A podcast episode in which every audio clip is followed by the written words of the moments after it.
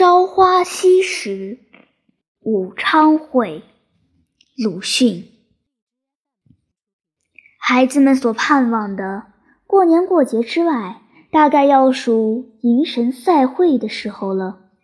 但我家的所在很偏僻，待到赛会的行列经过时，一定已在下午。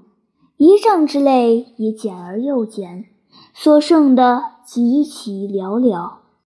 往往伸着颈子等候多时，却只见十几个人抬着一个金脸或蓝脸、铜脸的神像，匆匆地跑过去。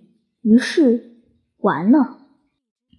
我常存着这样一个希望：这一次所见的赛会，比前一次繁盛些。可是结果总是一个差不多，也总是只留下。一个纪念品，就是当神像还未抬过之前，花一文钱买下的，用一点烂泥、一点颜色纸、一支竹签和两三只鸡毛所做的，吹起来会发出一种刺耳的声音的哨子，叫做“吹嘟嘟”的，比比的吹它两三天。现在看看陶庵梦忆，觉得那时的赛会真是豪奢极了。虽然名人的文章怕难免有些夸大，因为岛屿而迎龙王，现在也还有的，但办法却已经很简单，不过是十多人盘旋着一条龙，以及村童们扮些海鬼，那时却还要办故事。而且实在奇葩的可观。他既扮《水浒传》中人物云，于是分头四出，寻黑矮汉，寻稍长大汉，寻头陀，寻胖大和尚，寻茁壮妇人。寻娇长妇人，寻青面，寻外头，寻赤须，寻美髯，寻黑大汉，寻赤脸长须。大所城中，无则之郭，之村，之山僻，之灵府州县，用重价品之，得三十六人，梁山伯好汉，个个赫豁，真真挚挚。人马称绰而行，这样的白描的活古人，谁能不动一看的雅兴呢？可惜这种盛局早已和名社一同消灭了。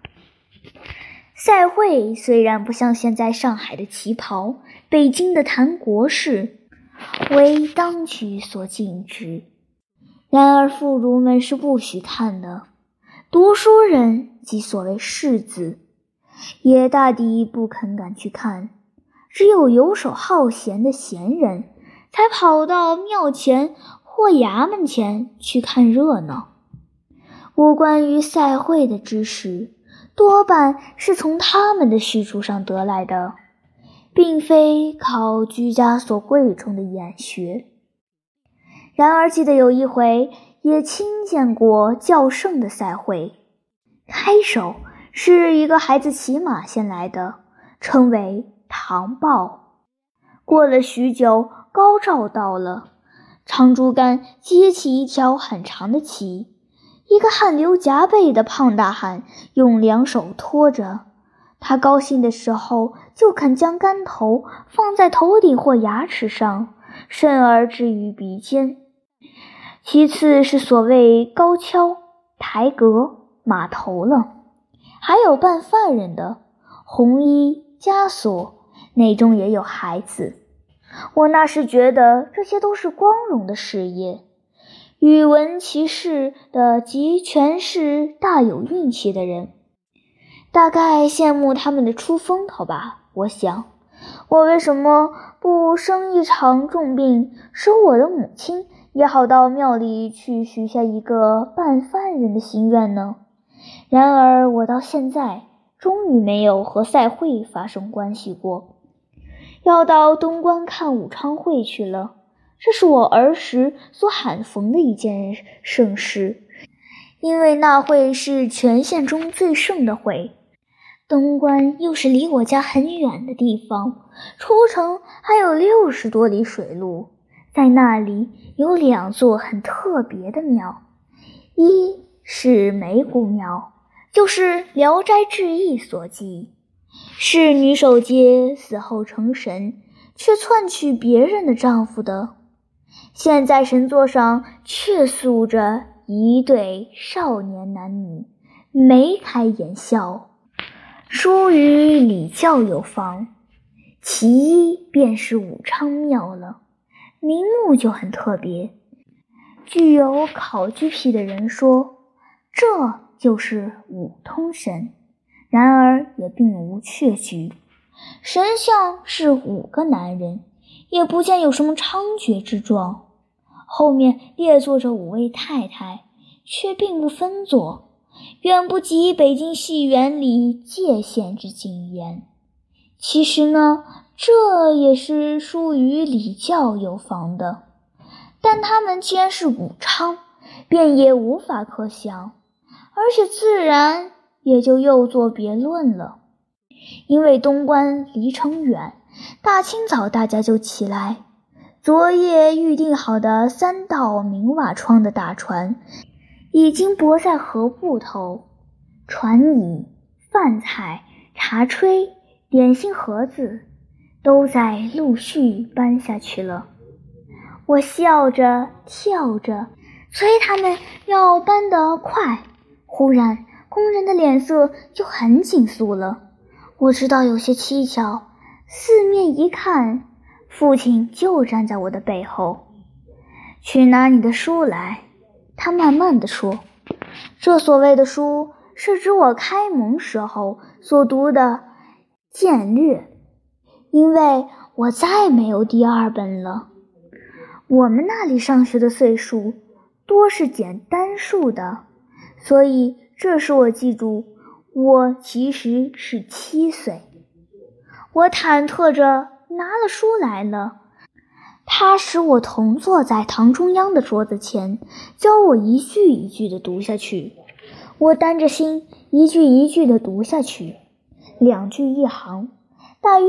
读了二三十行吧，他说：“给我读书，背不出就不准去看会。”他说完，便站起来走进房里去了。我似乎从头上浇了一盆冷水，但是有什么法子呢？自然是读着读着，强记着，而且要背出来。月自盘古，生于太荒。手出浴室，嗯，照开魂芒，就是这样的书。我现在只记得前四句，别的都忘却了。那时所强记的二三十行，自然也一起忘却在里面了。记得那时听人说，读剑略比读千字文、百家姓有用的多，因为可以知道从古。到今的大概，知道从古到今的大概，那当然是很好的。然而我一字也不懂，“月字盘古”就是“月字盘古”，读下去记住它，“月字盘古鹤，生于太荒河。”应用的物件已经搬完，家中由忙乱转成静肃了。朝阳照着西墙，天气很清朗。母亲、工人、常妈妈及阿长都无法营救，只默默地静候着我读书，而且背出来。在百姓中，我似乎头里要伸出许多铁钱，像什么。生于太荒之流夹住，也听到自己急急诵读的声音发着抖，仿佛深秋的蟋蟀在野中鸣叫似的。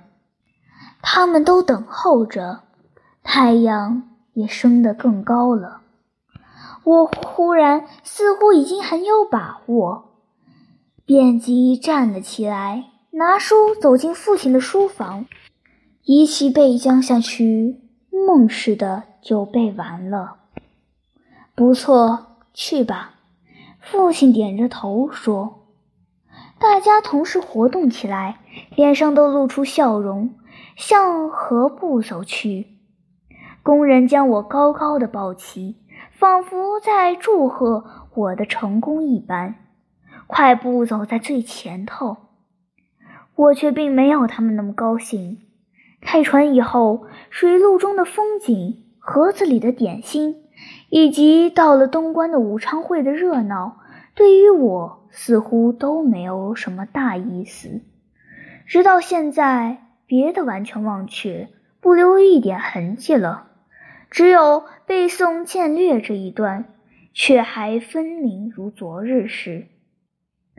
我至今一想起，还诧异我的父亲何以要在那时候叫我来背书。